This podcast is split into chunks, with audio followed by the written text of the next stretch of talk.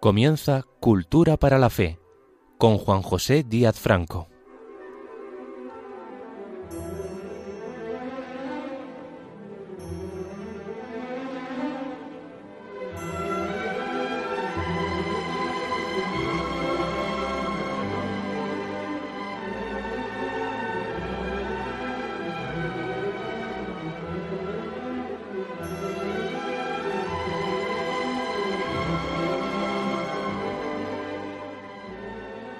Bienvenidos al programa Cultura para la Fe.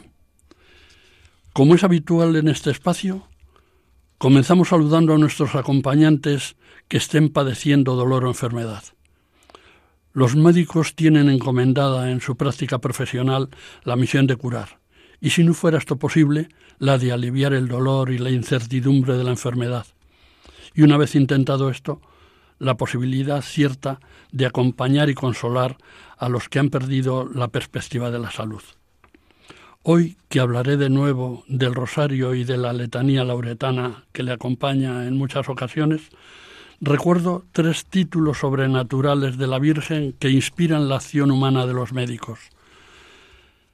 Salus infirmorum, salud de los enfermos, porque la Virgen cura si la providencia de Dios así lo dispone.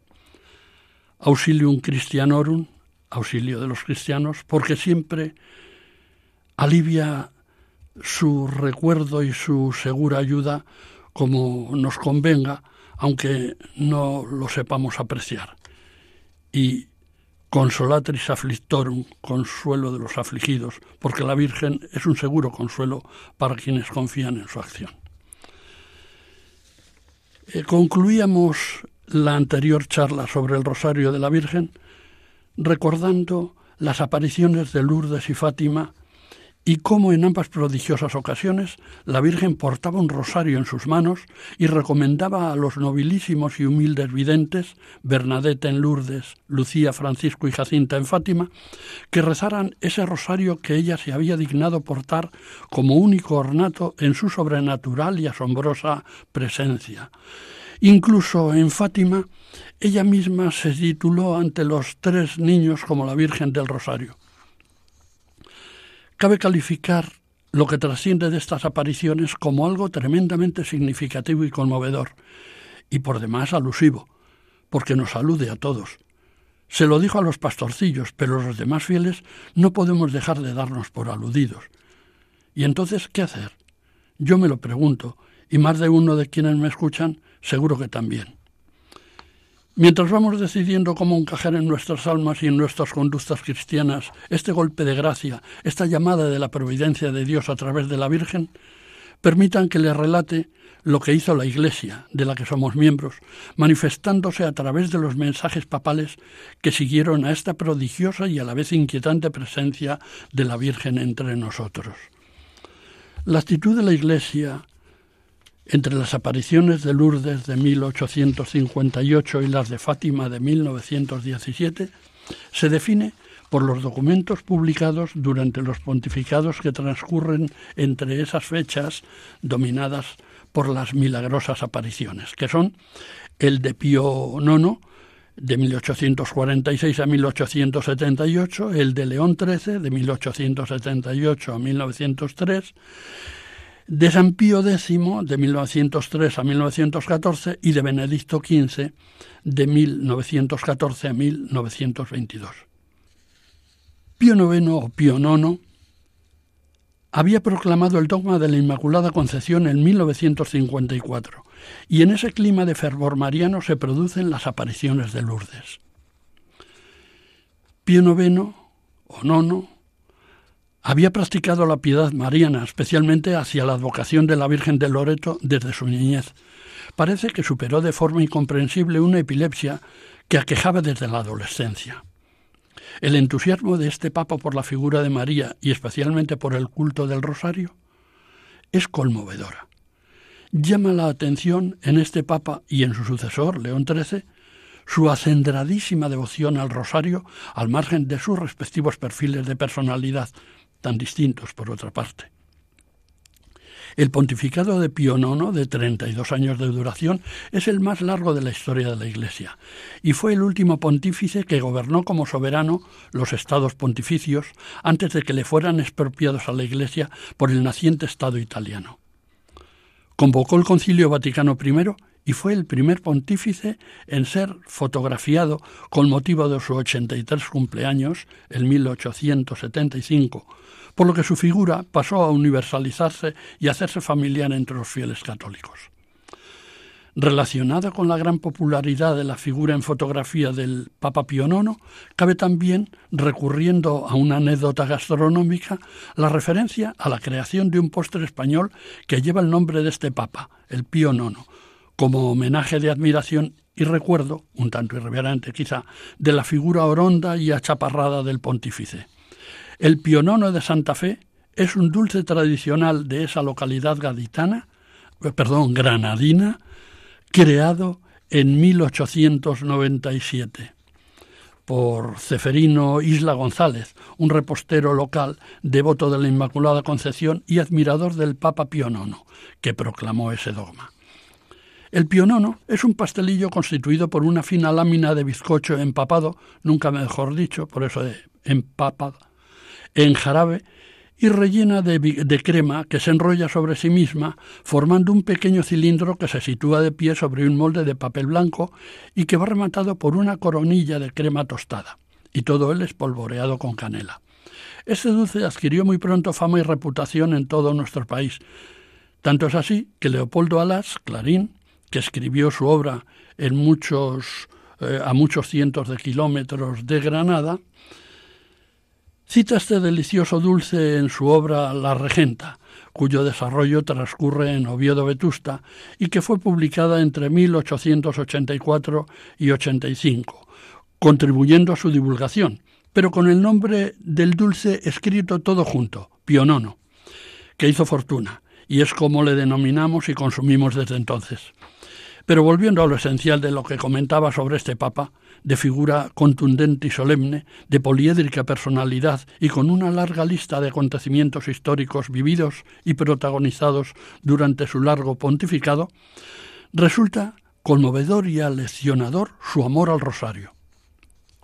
El 3 de diciembre de 1856, en el documento pontificio Egregis, Egregios, escribía a la manera que Santo Domingo se valió del rosario como una espada eh, para destruir la nefanda herejía de los albigenses, así hoy los fieles ejercitados en el uso de esta arma, que es el rezo cotidiano del rosario, fácilmente conseguirán destruir los monstruosos errores e impiedades que por todas partes se levantan. Pero permítanme que despida la mención del Papa Pío IX con sus últimas palabras. Estando el Papa en su lecho de muerte, uno de los prelados que le asistía le preguntó qué era lo que en aquella hora suprema pensaba. Y el Papa le contestó, ¿qué de pensar, hijo mío? Estoy contemplando dulcemente los quince misterios del rosario que adornan las paredes de esta sala, que son otros tantos cuadros de consuelo.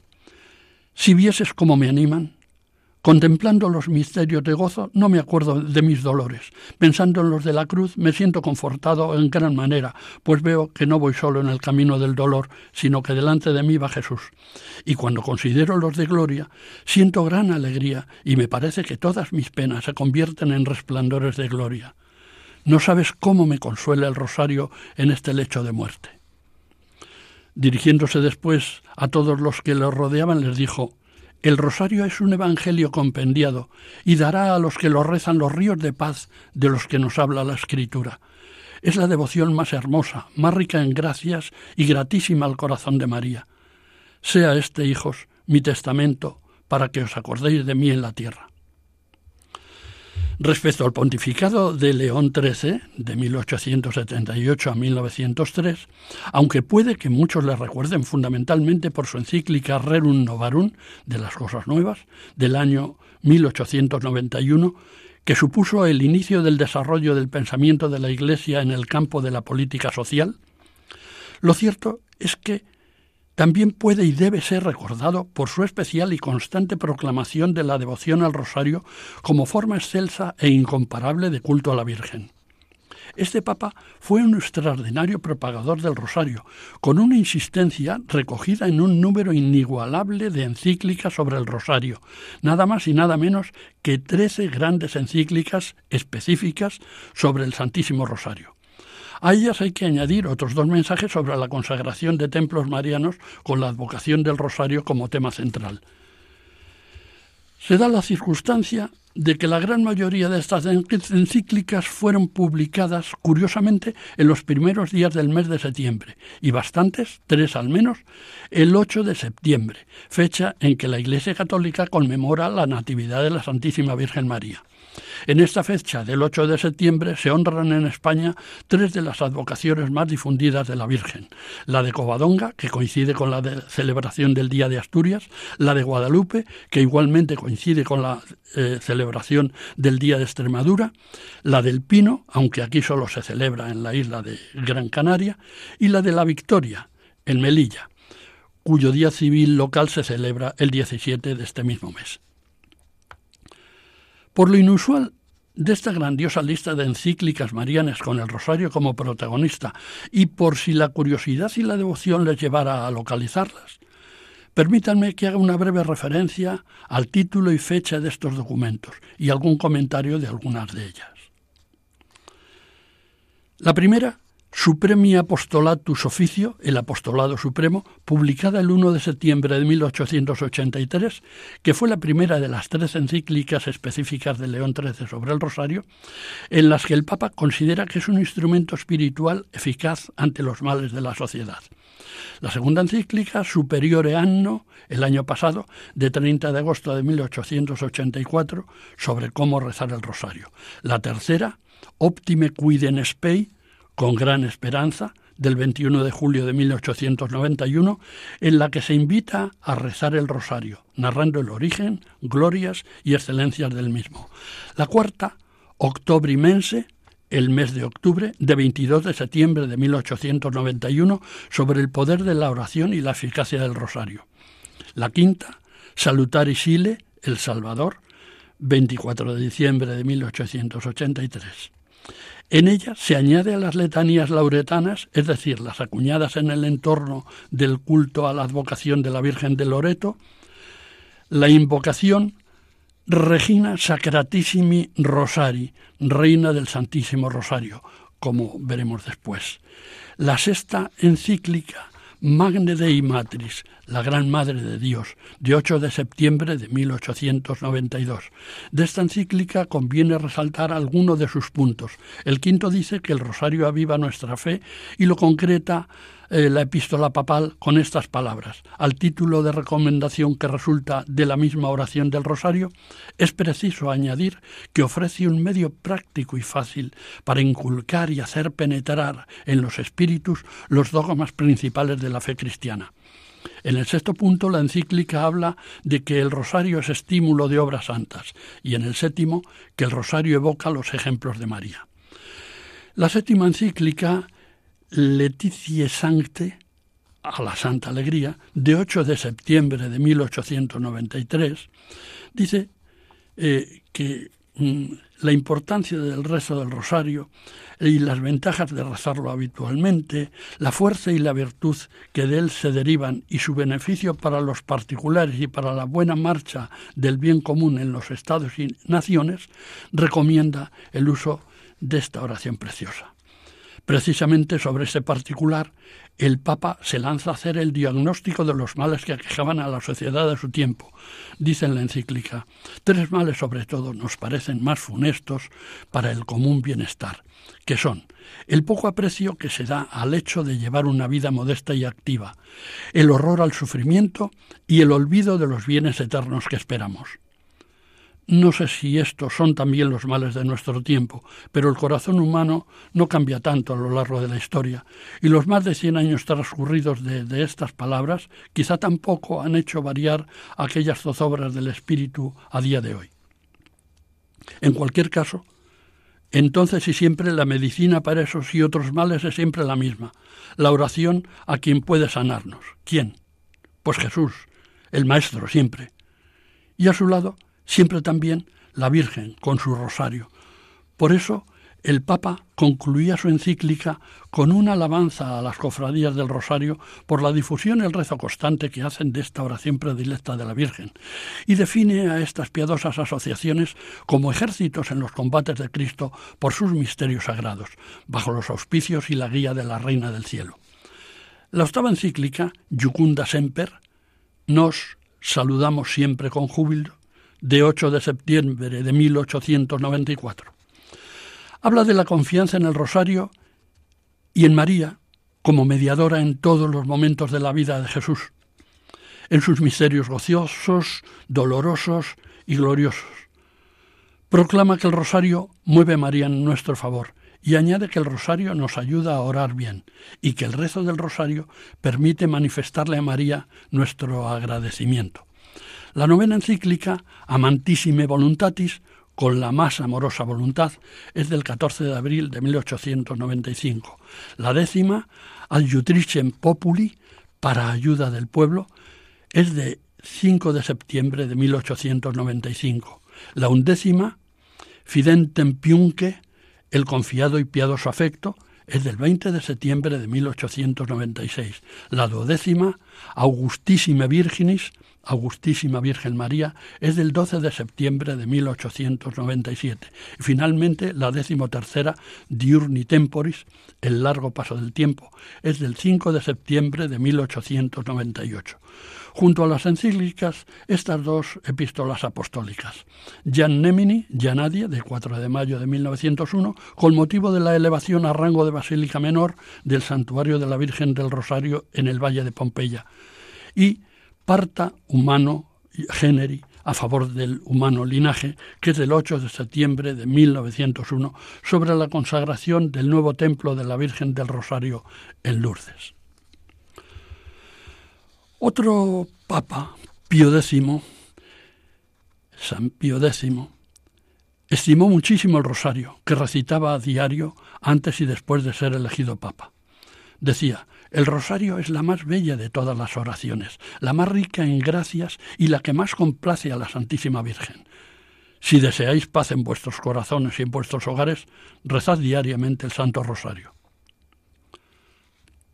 Benedicto XV, llamado el Papa de la Paz por su anhelo y su trabajo constante para que finalizara la Gran Guerra, encomendó a la Virgen y a la devoción y práctica del Rosario Perpetuo la solución del conflicto bélico que enfrentaba a las grandes naciones europeas desde 1914, la Primera Guerra Mundial, cuyo desencadenamiento coincidió con el inicio de su pontificado. En su epístola de 18 de septiembre de 1915 decía Rogad mucho todos los devotos del Rosario Día y noche levantad vuestros brazos al cielo implorando perdón, fraternidad y paz. Este Papa, en su encíclica Incetus Sodalium, en un grupo de miembros de 29 de octubre de 1926, actualizaba el recuerdo del fundador del Rosario. Decía, de las manos de Domingo y de sus hijos recibió la Iglesia la gran defensa contra las herejías y los vicios que se encierra en el Rosario Mariano.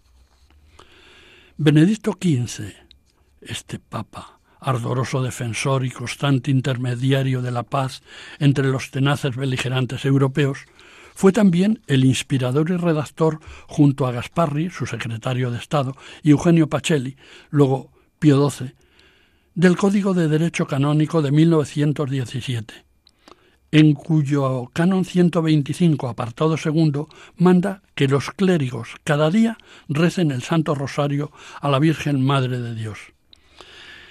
Este mismo Papa Benedicto XV tuvo una especial predilección por España, nacida de su permanencia como diplomático en nuestro país. Y como una de las múltiples esencias de lo español, también tuvo esa predilección dado su eh, especial eh, referencia por su origen español, por los dominicos, por su fundador Santo Domingo de Guzmán y por la emblemática predicación del Rosario por parte de Santo Domingo y sus frailes. Así lo proclamó de forma inusualmente extensa y contundente en su encíclica Fausto Apetente, con un noble deseo. De 29 de junio de 1921, donde se declara ferviente admirador de los tres, primero de la Orden Dominicana de la que, como él mismo recuerda, han salido cuatro romanos pontífices de gran renombre, segundo del fundador de esa Orden Dominicana, Domingo de Guzmán, fundador también del Rosario, y tercero de la práctica constante de este maravilloso modo de orar que es el rezo del Santo Rosario.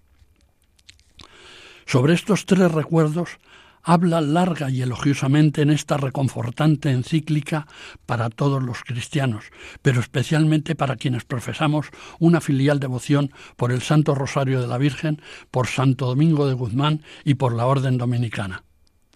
También fue el primer papa en nombrar a la Virgen como patrona de una ciudad y por su amor a España lo hizo con la Virgen de los Romedios, a la que declaró patrona de la ciudad española de Chiclana de la Frontera, el 12 de julio de 1916. También bajo su pontificado fue coronada canónicamente la Virgen del Rocío, patrona de Almonte, en 1919. Permitan ahora una breve interrupción para ofrecerles un fragmento de música sacra de la escolonía de la Abadía del Valle de los Caídos.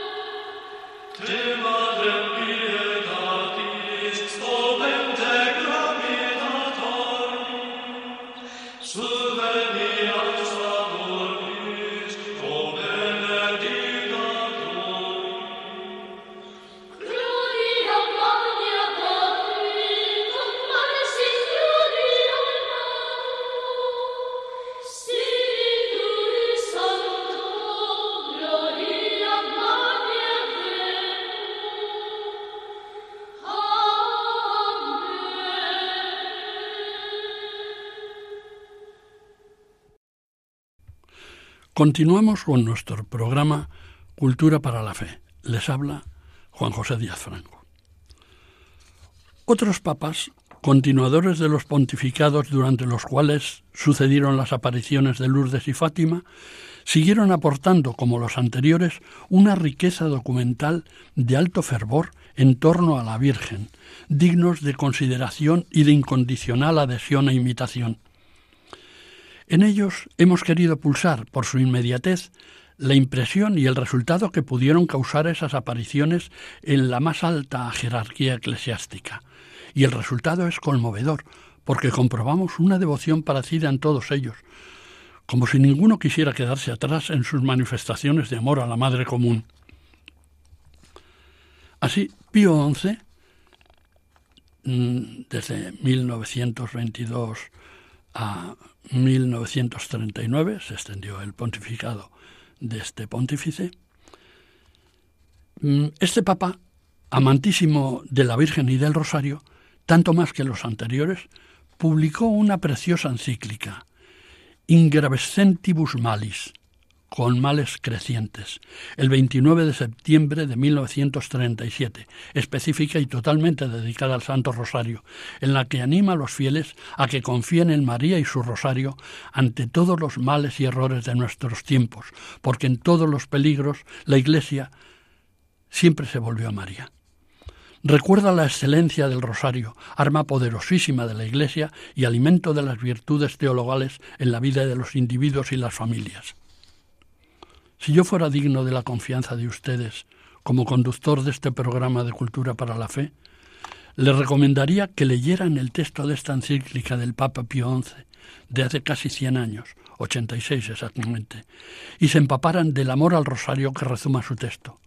Y también, infelizmente, quizás sintieran la nostalgia de tiempos pasados en que la práctica del rezo del rosario en familia no era un esotismo trasnochado. Pío XII publicó el 15 de septiembre de 1951, fiesta de los siete dolores de la Virgen María, su encíclica Ingruentium Malorum, ante los males inminentes. El Papa dice que las familias deben rezar el rosario juntas. A este respecto, y antes de que Pío XII hiciera esa recomendación, en América el padre Patrick Peyton, que vivió entre 1909 y 1992, había lanzado la Cruzada del Rosario en Familia, fundando en 1942 una asociación llamada Apostolado del Rosario en Familia, con el recordado lema La familia que reza unida permanece unida. Sus cruzadas del Rosario, comenzadas en 1948, reunieron a cientos de miles de personas. Solo a título de ejemplo, recuerdo, dos millones en Sao Paulo en 1964 y 800.000 en Barcelona, en aquella Barcelona, en 1965. Juan XXIII publicó su carta apostólica en italiano Il religioso convegno, la reunión religiosa, sobre el rezo del Santo Rosario el 29 de septiembre de 1961. En ella el Papa insta a ser devotos del Santo Rosario y rezarlo no como una monótona sucesión de oraciones, sino tratando de dar a la recitación de esta oración mariana un triple acento, contemplación mística, reflexión íntima e intención piadosa. El Papa afirma que el Rosario de María se ve elevado a la condición de una gran plegaria pública y universal frente a las necesidades ordinarias y extraordinarias de la Santa Iglesia, de las naciones y del mundo entero. Y considera que el Rosario es ahora y siempre una invocación a la paz universal. Pablo VI, en su exhortación apostólica Marialis Culto, culto mariano, subrayó el carácter evangélico del rosario y su orientación cristológica. Después del Concilio Vaticano, Monseñor Aníbal Bugnini, arquitecto de la reforma litúrgica propiciada por el Concilio, propuso nuevos cambios en la estructura del rosario, pero Pablo VI se negó a cambiarlo, porque de hacerlo, la piedad de los fieles en la práctica de una devoción tan popular y también establecida como la del rosario, se vería perturbada y mostraría falta de reverencia por este antiquísimo rezo católico. Juan Pablo II, en su carta apostólica Rosarium Virginis Mariae, de 16 de octubre de 2002, trata el rosario como un compendio del mensaje del Evangelio. Los papas Benedicto XVI y Francisco han seguido la estela mariana de sus notabilísimos y santos pontífices que les antecedieron, como acreditó también Juan Pablo I en las escasas semanas de su pontificado antes de ser y antes de ser elegido papa, eh, mm, eh, haciendo con esta mención un poco de justicia al olvido que por la brevedad de su pontificado eh, ha envuelto a este Papa Juan Pablo I. Nos hemos ocupado hasta aquí de las referencias al rezo del rosario que han ido disponiendo en su actividad pastoral los diferentes papas a lo largo de la historia de la Iglesia. Pero ahora quiero hablar de una oración complementaria vinculada al rosario, la letanía, que suelen añadir algunos, o quizá muchos, de los que practican el rezo del rosario, sobre todo si éste es comunitario. Al rezo del rosario puede incorporarse el de alguna letanía que, aunque no preceptiva, prolonga y ensalza la alabanza a la figura de la Virgen, tras honrarla con el rezo de esa forma esencial de veneración a su, excelsa persona que es el rosario. En la historia de la liturgia católica, la letanía es una forma de oración que se recita en diferentes servicios religiosos o en momentos del culto en que se considere conveniente. La palabra letanía procede, sin traducción, del griego litanella o del latín litanía, con el significado de plegaria, súplica o rogativa, formada por una lista de invocaciones a Dios, a la Virgen o a los santos. Estas invocaciones, especialmente las dedicadas a la Virgen, son exclamaciones laudatorias dedicadas a su figura y prerrogativas, que se recitan en una sucesión organizada y armoniosa, y tienen su raíz en la Sagrada Escritura y después en los documentos y alocuciones pontificias y en las diferentes expresiones devotas de algunos padres notables de la Iglesia. Los orígenes de las letanías se remontan a los primeros siglos de la cristiandad.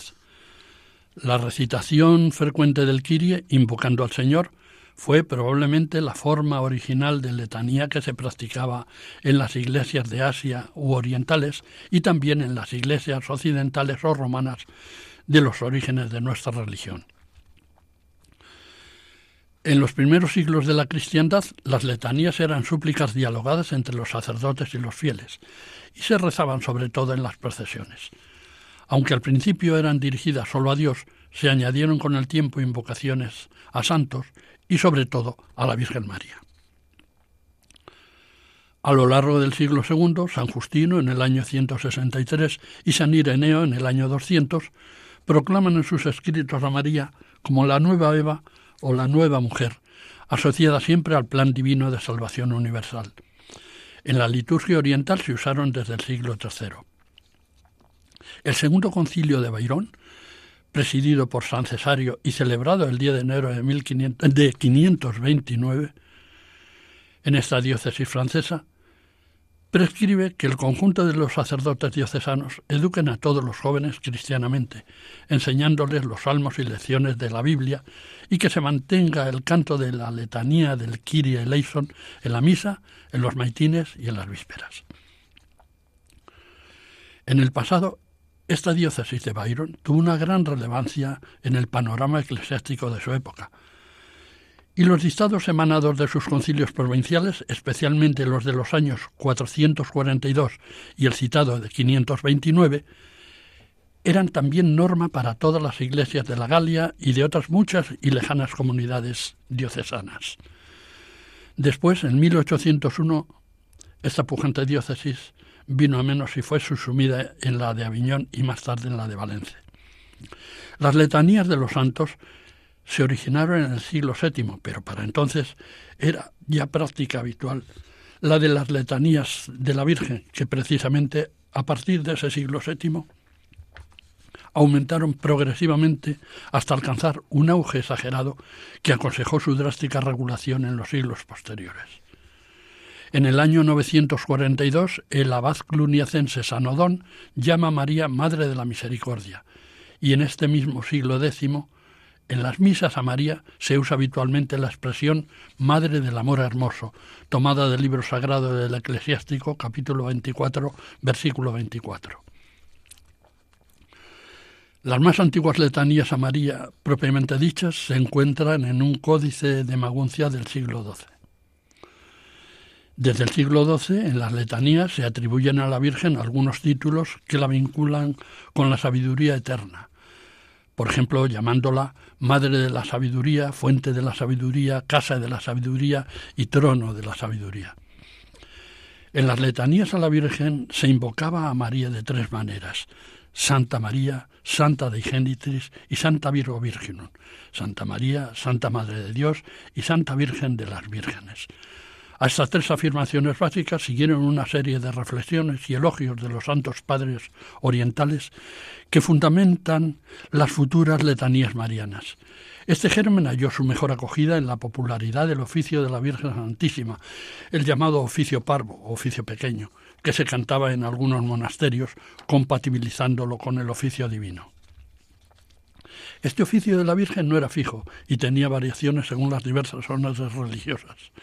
Estas variaciones, que dieron origen a muchas letanías, fueron abolidas por Pío V cuando estableció el oficio parvo reformado.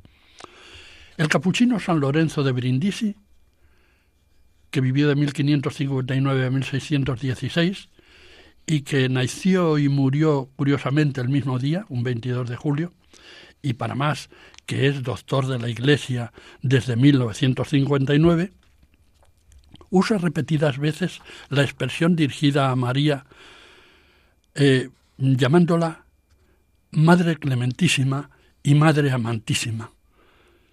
Benedicto XIV, en 1758, invocará a María como Madre Providente o Madre de la Divina Providencia.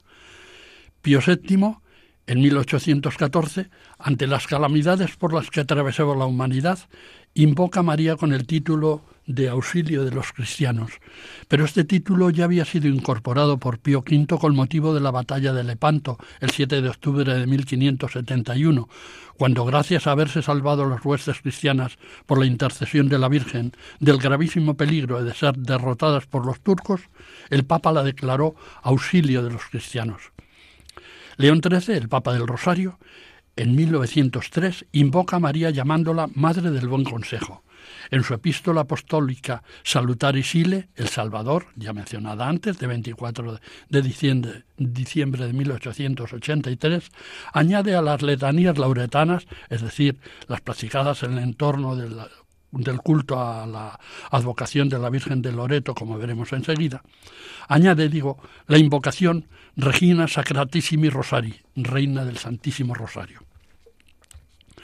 Benedicto XV, en 1917, en plena guerra mundial, pidiendo a María su ayuda, añade a la letanía lauretana la invocación de Reina de la Paz, también Benedicto XV invocará a María como mediadora de todas las gracias, instituyendo con ese título una fiesta en su honor con tal advocación. Pío XI, en su encíclica Ecclesiam Dei, Iglesia de Dios, de 12 de noviembre de 1923, habla sobre la reconciliación con los cristianos orientales eslavos y llama a la Virgen Madre de los Pastos. Y en dos verbes apostólicos posteriores, de 9 y 23 de febrero de 1924, la titula como Reina de la Paz y Madre de los Huérfanos. En otro breve apostólico, este de 20 de julio de 1925, en el punto 3 del mismo, le habla a la Virgen así. ¿Con qué nombre te llamaré, oh cándida paloma de la paz? ¿Con qué título invocaré a la que los santos doctores llamaron Señora de la Creación, Puerta de la Vida, Templo de Dios, Alcázar de Luz, Gloria de los cielos, Santa entre los santos, Milagro de los milagros, Paraíso del Altísimo?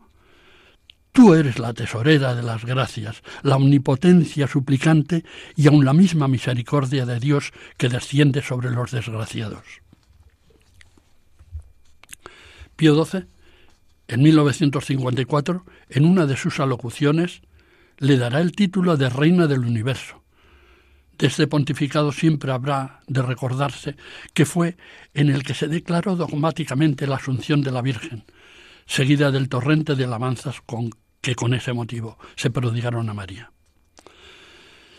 Pablo VI, el 21 de noviembre de 1964, fiesta de la presentación de María, le da el título de Madre de la Iglesia, que había proclamado también el Concilio Vaticano II previamente, y que también declarará este Papa Pablo VI a María como Madre de la Unidad, garante de la unidad de los cristianos.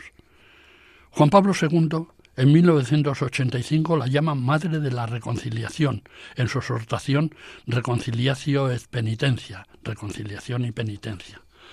Benedicto XVI defendió durante todo su magisterio eclesial, desde el que ejerció en el Santo Oficio hasta el de su pontificado, defendió, digo, los dogmas de la Virgen y los apelativos con que la honra la Iglesia. Por último, el Papa Francisco ha querido añadir tres advocaciones a la letanía lauretana de la que vamos a tratar inmediatamente.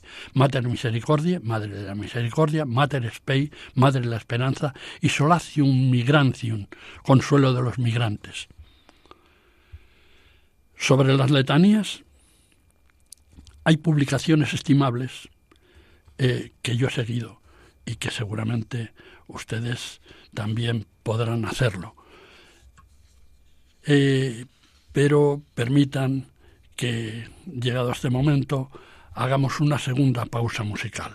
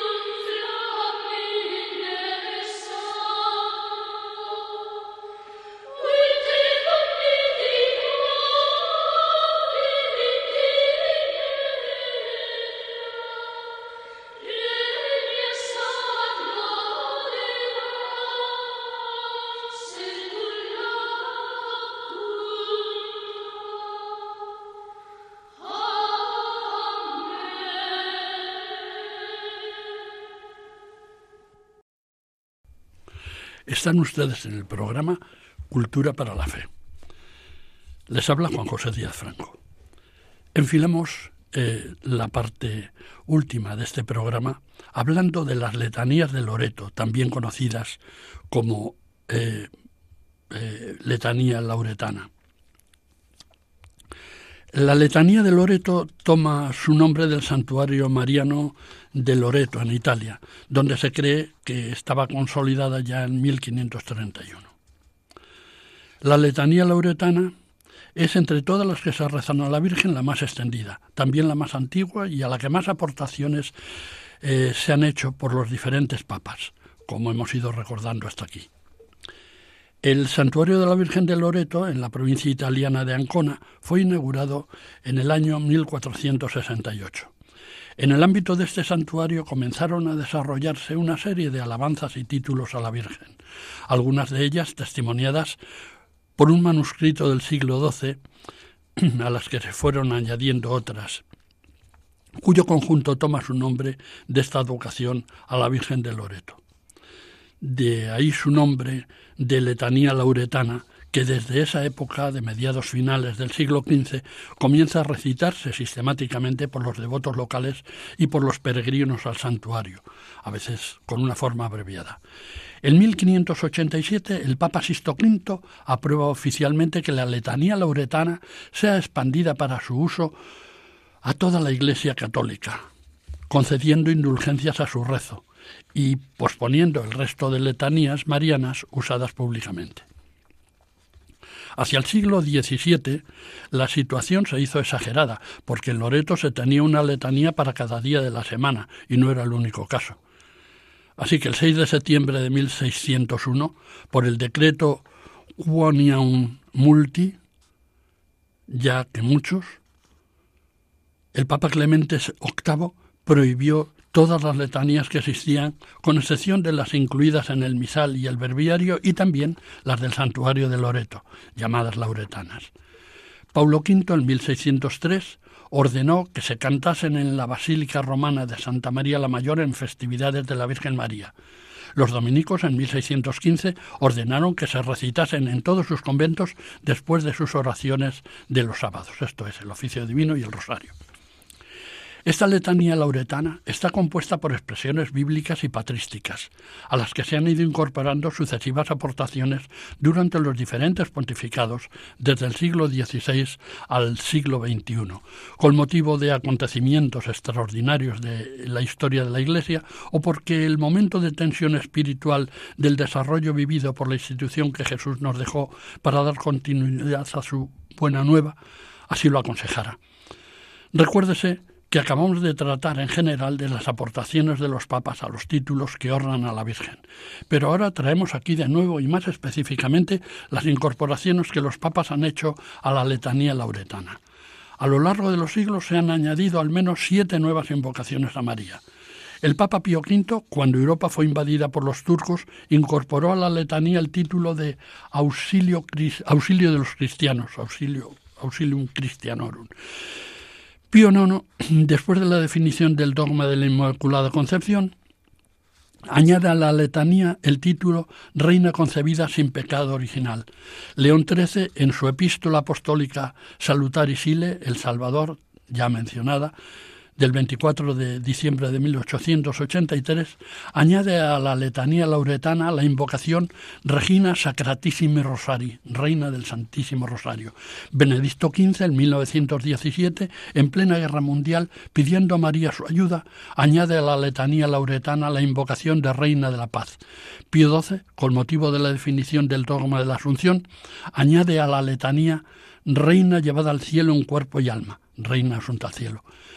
El Papa Juan Pablo II añadió Madre de la Iglesia en 1980 y Reina de las Familias en 1995. El Papa Francisco ha añadido ahora tres más. Efectivamente, respondiendo a una instrucción del Papa Francisco, la Congregación para el Culto Divino y la Disciplina de los Sacramentos anunció la modificación de la letanía de Loreto, que tradicionalmente se reza al final del Santo Rosario, con la finalidad de agregar tres nuevas invocaciones a la Santísima Virgen María.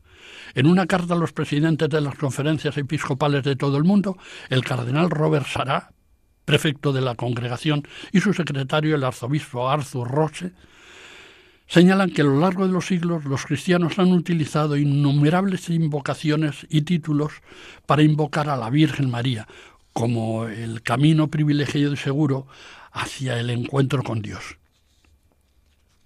y hacia el encuentro con Cristo. Discerniendo, este sentimiento y acogiendo los deseos expresados, explica la congregación que el Supremo Pontífice, el Papa Francisco, quiere disponer que en el formulario de la letanía de la Santísima Virgen María, conocida como la letanía de Loreto, se inserten estas tres nuevas invocaciones: Mater Misericordiae, Madre de la Misericordia, Mater Spei, Madre de la Esperanza, y Solatium Migrantium, Consuelo de los Migrantes, como ya hemos recordado anteriormente. Según las instrucciones dadas por el Vaticano, el lugar que debe corresponder a cada una de las nuevas invocaciones dentro de la letanía son las siguientes. Madre de la Misericordia debe insertarse después de Madre de la Iglesia. Madre de la Esperanza después de Madre de la Divina Gracia. Y Consuelo de los Migrantes después de Refugio de los Pecadores. León XIII recomendó que se recitara la letanía lauretana al concluir el rezo del rosario, especialmente durante el mes de octubre, el mes del rosario, por estar dedicado a la advocación de la Virgen del Rosario. Esto hizo pensar a algunos que esa letanía o cualquier otra eran parte del rezo del rosario, cuando en realidad, por sí mismas, solo son un acto de culto que igualmente podría ser incluido para rendir homenaje a la Virgen en una procesión, como se hacía en su uso inicial, o en alguna de sus festividades, o incluso recitándolas con motivo de la Eucaristía. Las invocaciones a María se distribuyen en seis grupos. Primero, sobre todas sus grandezas. Segundo, sobre sus atributos como madre eh, y de Dios y Madre nuestra. Tercero, Se saluda a la Virgen con otros títulos. Cuarto, las prerrogativas de Nuestra Señora son representadas por imágenes o símbolos. Quinto, se saltan sus relaciones con la Iglesia militante, es decir, con todos los mortales que peregrinamos hacia la patria. Sexto, se celebra su gloria en la Iglesia triunfante, la de los que habitan ya en la gloria del Padre, del Hijo y del Espíritu Santo. Esta bellísima oración a María la letanía loretana se cierra con una triple invocación a su divino Hijo, identificándole con el Cordero de Dios que quita los pecados del mundo para que nos perdone, nos escuche y tenga misericordia de nosotros. Para finalizar y terminando con esta eh, preciosa letanía lauretana, mm, voy a, a reproducir cómo queda la letanía de Loreto eh, actualizada que se rezará o se rezaría quienes tengan a bien hacerlo al final del Santo Rosario con las tres nuevas invocaciones del Papa Francisco. Dice así esta letanía. Señor, ten piedad. Cristo, ten piedad. Señor, ten piedad. Cristo, óyenos. Cristo, escúchanos. Dios Padre Celestial, ten piedad de nosotros. Dios Hijo Redentor del mundo, ten piedad de nosotros. Dios Espíritu Santo, ten piedad de nosotros. Santísima Trinidad, un solo Dios, ten piedad de nosotros. Y luego comienzan las alabanzas específicas a la Virgen, respondiéndose a cada una de ellas, ruega por nosotros. Son estas. Santa María, Santa Madre de Dios, Santa Virgen de las Vírgenes, Madre de Cristo, Madre de la Iglesia, Madre de Misericordia, Madre de la Divina Gracia, Madre de Esperanza, Madre Purísima, Madre Castísima, Madre Siempre Virgen, Madre Inmaculada, Madre Amable, Madre Admirable, Madre del Buen Consejo, Madre del Creador, Madre del Salvador, Virgen prudentísima, Virgen digna de veneración, Virgen digna de alabanza, Virgen poderosa, Virgen clemente, Virgen fiel, espejo de justicia, trono de la sabiduría, causa de nuestra alegría, vaso espiritual, vaso digno de honor, vaso de insigne devoción, rosa mística, torre de David, torre de marfil, casa de oro, arca de la alianza, puerta del cielo, estrella de la mañana, salud de los enfermos, refugio de los pecadores, consuelo de los migrantes, consoladora de los afligidos, auxilio de los cristianos, reina de los ángeles, reina de los patriarcas, reina de los profetas, reina de los apóstoles, reina de los mártires, reina de los confesores, reina de las vírgenes, reina de todos los santos, reina concebida sin pecado original, reina asunta a los cielos, reina del Santísimo Rosario, reina de la familia, reina de la paz. Cordero de Dios, que quitas el pecado del mundo, perdónanos, Señor. Cordero de Dios, que quitas el pecado del mundo, escúchanos, Señor. Cordero de Dios, que quitas el pecado del mundo, ten misericordia de nosotros. Ruega por nosotros, Santa Madre de Dios, para que seamos dignos de alcanzar las promesas de nuestro Señor Jesucristo. Aquí termina la letanía lauretana, que suele rematarse con una oración. Esta que les leo es la más habitual. Te rogamos, Señor, Dios nuestro, nos concedas gozar de continua salud de alma y cuerpo, y por la gloriosa intercesión de la bienaventurada siempre Virgen María, vernos libres de las tristezas de la vida presente y disfrutar de las alegrías eternas. Por Jesucristo nuestro Señor. Amén. Hasta aquí este programa de Cultura para la Fe dedicado al rosario y a esa plegaria que se reza junto a él, que es la letanía lauretana. Y deseo que de alguna manera pueda servir esta referencia que se ha hecho a lo largo de esta hora pasada sobre el Santísimo Rosario como un arma eficaz de la cual no debíamos separarnos nunca, porque la ayuda de la Virgen es absolutamente necesaria para los que creemos que existe una segunda vida, que existe otra vida, porque estamos peregrinando en esta y vamos hacia ella, y seguramente todos los apoyos, y específicamente el de la Virgen, a través del resto del rosario, no nos han de sobrar. Paz y bien para todos, y hasta una próxima ocasión.